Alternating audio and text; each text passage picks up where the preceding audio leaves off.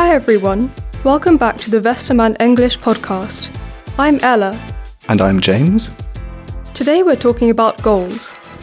Everyone has them, but sometimes they can actually be really hard to reach. We're going to discuss big goals, what SMART goals are, and why failing can be a good thing. So let's start with part one too big a goal.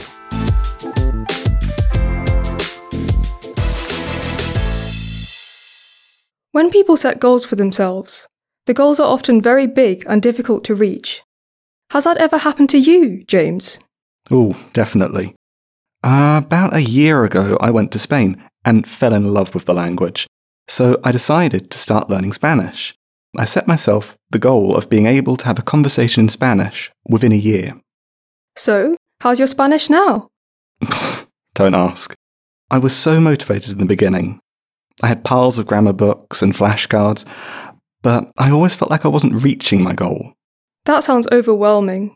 Yeah, it really was. I realised that my goal was just too big. Learning a new language can be really difficult, especially in the beginning.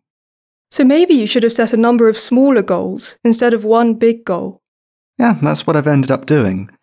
I still have my goal of being able to have a real conversation in Spanish, but I've added smaller goals along the way. Things like I want to learn 10 new Spanish words every week, and I want to be able to watch a Spanish film with subtitles. That sounds a lot more achievable.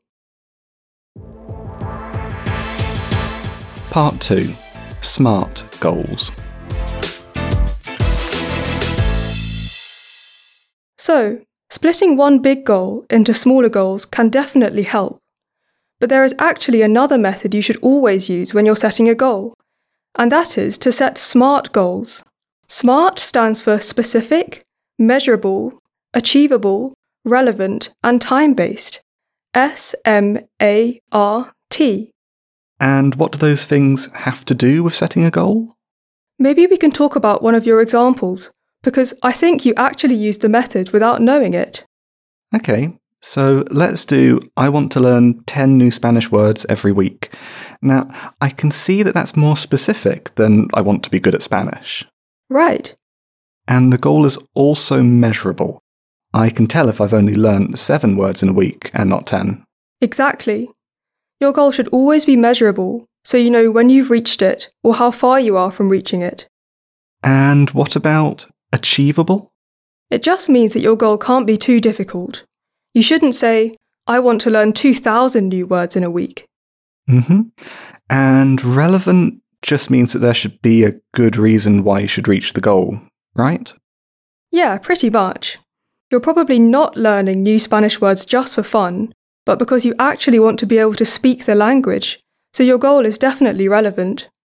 And the last word is time based. Do you think my goal is time based? It is. You can tell every week if you've reached your goal. You could even improve your goal by adding how long you want to do it for. Ah, so I could say something like I want to learn 10 new words every week for the next year. Exactly. That would make your goal even smarter. Part 3 The positive side of failing. Might sound a bit weird, but I'm actually glad I failed to reach my goal at first. Why is that? See, I learned what was wrong with my goal in the first place. I put a lot of pressure on myself and felt really bad when I didn't make any progress. Setting smaller goals really helped with that, though. Okay, that makes sense. There can be so many different reasons for not reaching your goal, even if it's a smart goal. Failing can really show you what you need to do in order to reach it. Right. For me, it really helped to make smaller goals and include them in my everyday life, like practicing for a few minutes at the same time every day. Okay, so failing has made you a better goal setter? Ah, I guess you could say that, yeah. I still haven't reached my original goal, but I'm getting there. And after all, failing is normal. It happens to us all. So if you ever fail, don't be too sad about it, but ask yourself what you can learn from it. Over to you.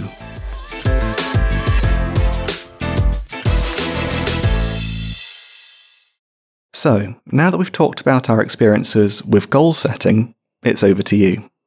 What's your current goal? Is it a SMART goal? And if not, could you turn it into one? That's all we have time for today. We hope you enjoyed this episode and have learnt more about how to set goals and why failing isn't as bad as you think. See you next time. Bye.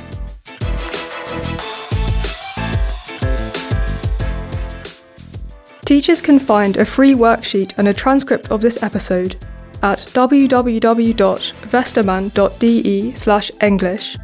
Make sure to learn more about our English textbooks and our free materials for your English lessons.